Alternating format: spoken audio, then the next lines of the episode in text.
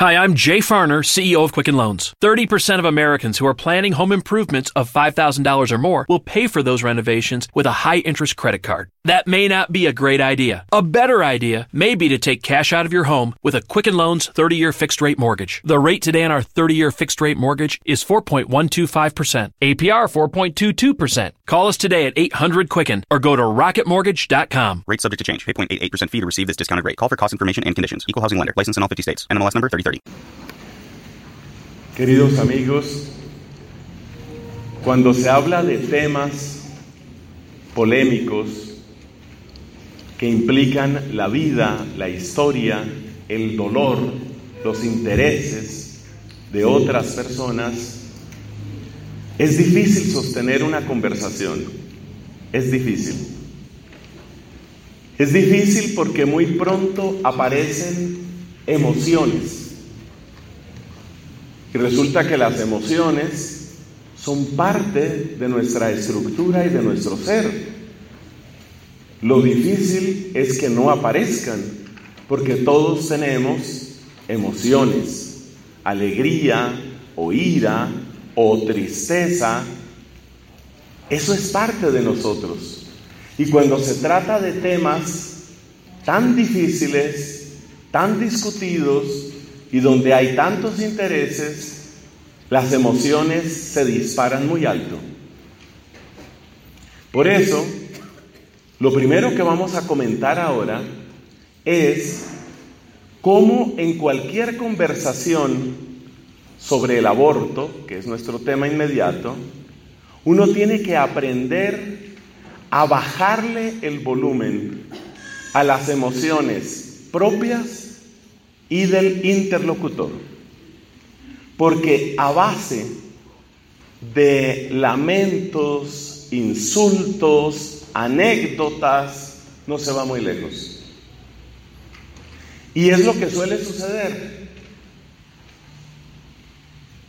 Hace un par de días estaba viendo un programa en el que un grupo de mujeres se manifestaban en contra de los cambios que está introduciendo el presidente Donald Trump en Estados Unidos. Según ellas, el presidente Trump está atacando el derecho de las mujeres, los llamados derechos reproductivos. ¿Y qué es lo que nos presenta en la cámara, en la cámara de la televisión?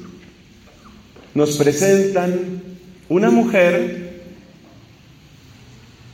que durante 20 minutos cuenta la historia de su violación. ¿Cómo fue violada? Por supuesto, una descripción tan supremamente horrorosa causa un impacto, una sacudida en los oyentes. Eso es lo que ellos quieren. Después de presentar todo el drama espantoso de su violación, ella presenta como lógica consecuencia, como lo normal, que hay que deshacerse del fruto de esa violación. ¿Eso cómo se llama? Se llama manipulación emocional. Te presentan un caso dramático, te presentan un caso espantoso, te sacuden. ¿Para qué? ¿Para qué? Para impedir la serenidad y el acierto en la opinión moral. Este es un tema de teología moral. Y los temas de teología moral requieren particularmente serenidad en el juicio. ¿Por qué? Por lo que hemos dicho. Son temas que implican profundamente las emociones. Entonces yo voy a empezar por darles tres elementos básicos en cualquier discusión sobre este tema. Porque las discusiones ya no están únicamente en el Congreso, en el Parlamento. Las discusiones están en la universidad. Tu hija que está en la universidad está afrontando discusiones sobre aborto. Tu hijo que está estudiando leyes está afrontando discusiones sobre el aborto. Por las calles, en los medios de comunicación, con los amigos, en cualquier momento aparece una discusión sobre esta clase de temas. Y uno tiene que saber cómo afrontarlo. Por eso empezamos por ahí. Tres, tres elementos en los que uno tiene que mantenerse muy firme. Muy firme. Primero, le debes decir a la persona con la que estás hablando, no vamos a argumentar sobre historias ni sobre anécdotas, porque tú tendrás las tuyas y yo tendré las mías. Repito, primer punto, no vamos a argumentar sobre historias particulares ni sobre anécdotas, porque tú puedes tener la historia como esa que presentaba la televisión norteamericana en un cierto canal, la historia de 20 minutos, esta mujer describiendo cómo la violaban. Es asquerosa manipulación emocional. No.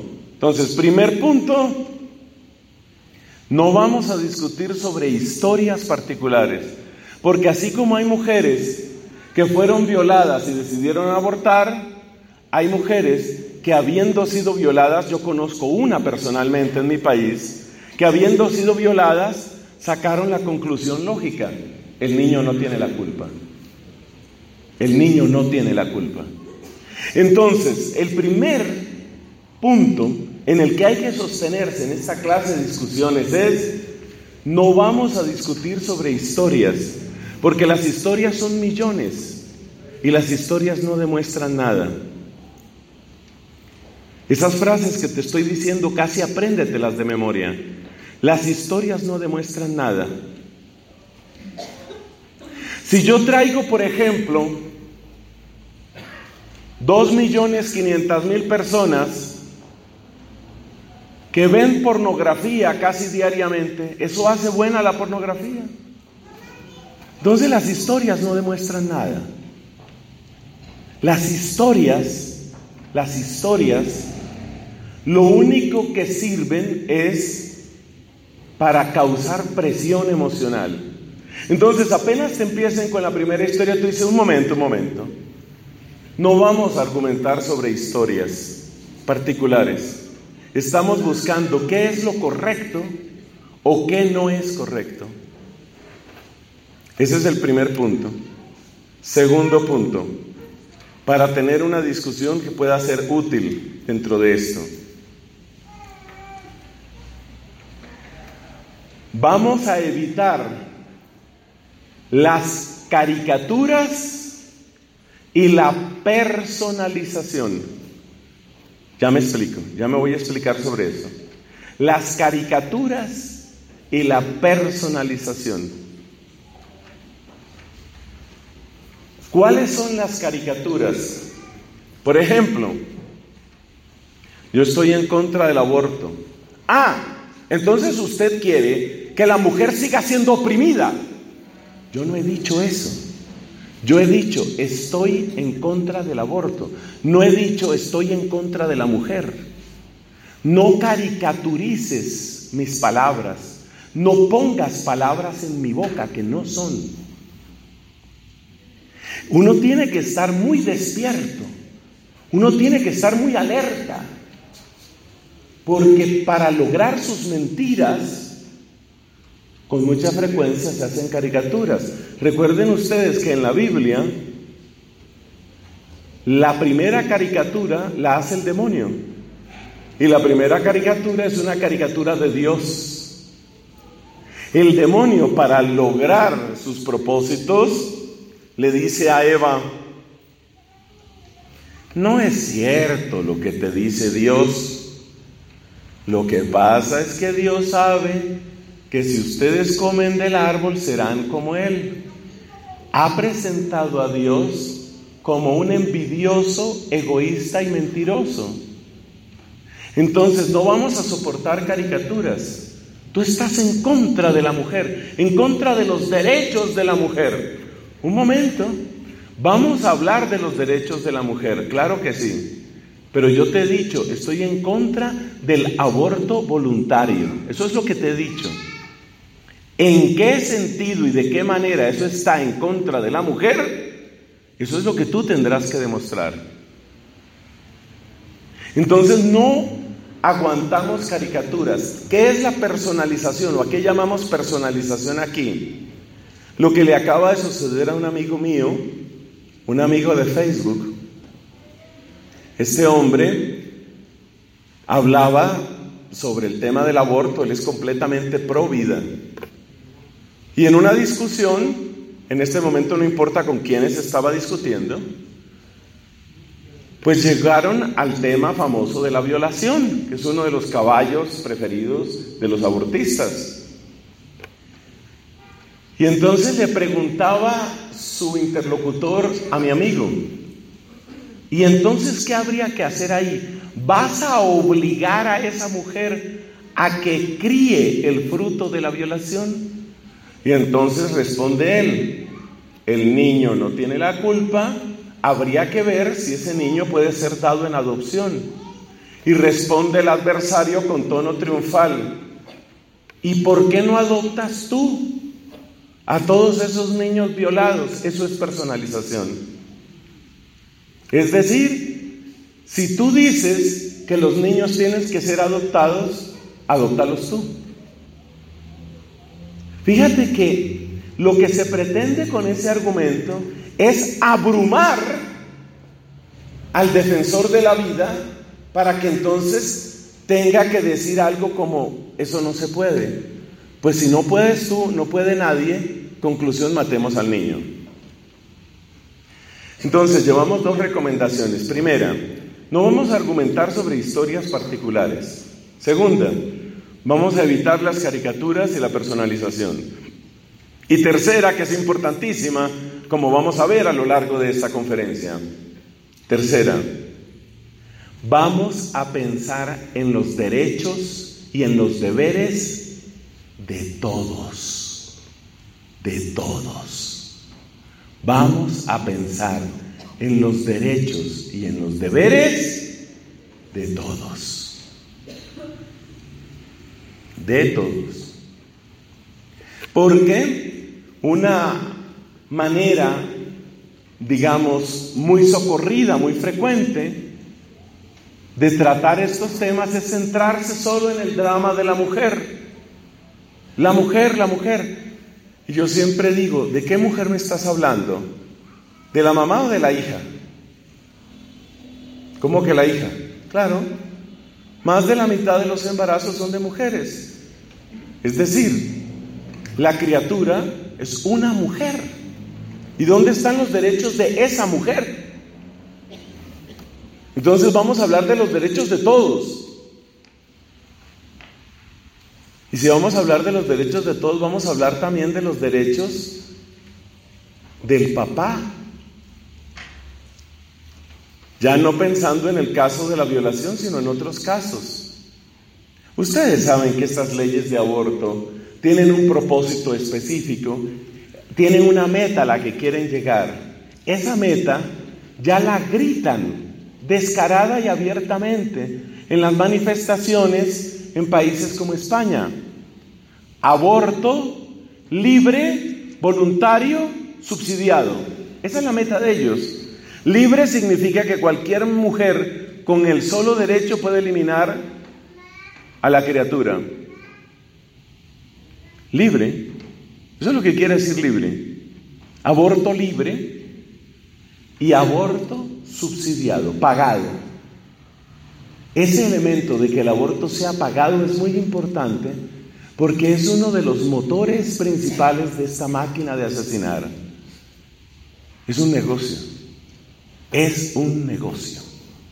Y hay que entenderlo así. Entonces, ¿cuáles son los tres presupuestos para toda discusión pro vida? Primero, no vamos a discutir sobre historias. Esa no es la manera de argumentar. No es la manera de argumentar. Segundo, vamos a evitar las caricaturas y la personalización. Eso de que tú pretendas echarme la culpa de la violación de no sé quién, no. Y tercero, vamos a hablar de los derechos y de los deberes de todos, incluyendo los deberes del Estado. Porque resulta que este es un problema que atañe a toda una nación, o como dicen aquí en Bolivia, en la versión oficial, un Estado plurinacional. Esta es una realidad que afecta al Estado plurinacional de Bolivia. El Estado debe intervenir y el Estado tiene responsabilidad. Si hay una epidemia y el Estado no interviene, el Estado es culpable. Luego el Estado tiene responsabilidades. Responsabilidades que implican preservar, defender los derechos de todos, de todos. Por supuesto, los estados se sustraen a esa responsabilidad porque quieren que toda la carga de la defensa de estos inocentes caiga sobre personas particulares que como personas particulares no podemos. Imagínate que alguien te dijera, ¿usted considera que hay que vacunar a los niños contra el polio? Usted dice, sí, por supuesto. Yo creo que deben vacunarse contra el polio. Pues vacúnelos usted. Ya que tanto le interesa la vacuna, vacúnelos usted. Consiga donde pueda las vacunas. Y a ver si atendiendo por la mañana y por la tarde puede vacunar a todos los niños. Por supuesto que sería una carga injusta, colosal, insoportable. Yo no puedo responder por todas las vacunas de polio en Bogotá. Tú no puedes responder por todas las vacunas de polio en Cochabamba. ¿A quién le corresponde proveer la salud pública? Al Estado. Entonces, es el defecto del Estado en asumir sus responsabilidades lo que más hace imposible de resolver esta situación. Bueno, esos son los tres presupuestos de discusión, se llaman presupuestos de discusión. Y es muy importante que todos nos preparemos en esto, porque donde menos se piensa y la persona que tú menos piensas resulta a favor del aborto. Yo lo he visto en señoras de grupo de oración. ¿Y sabes cuándo se vuelven pro aborto? Cuando la hija, que llevaba una carrera espectacular en la universidad y que es mi niña y es el nombre de mi familia, cuando la hijita resulta embarazada, en ese momento en ese momento descubren que son pro aborto para ese caso, para ese caso. Entonces date cuenta, date cuenta. Tú no sabes dónde va a surgir esta discusión. Bueno, dejemos ese primer punto. Nuestro primer punto se llama presupuestos de diálogo. The Starlight Lounge presents an evening with the Progressive Box. Moon, yeah. That's Hugo, tickling the ivories. He just saved by bundling home and auto with Progressive. Gonna finally buy a ring for that gal of yours, Hugo? Send her my condolences. Hi-oh! This next one's for you two. There's a burglar in my heart. Thank you. Progressive Casualty Insurance Company and affiliates. Discounts not available in all states or situations. Let's say you just bought a house. Bad news is, you're one step closer to becoming your parents. You'll proudly mow the lawn. Ask if anybody noticed you mowed the lawn. Tell people to stay off the lawn. Compare it to your neighbor's lawn. And complain about having to mow the lawn again.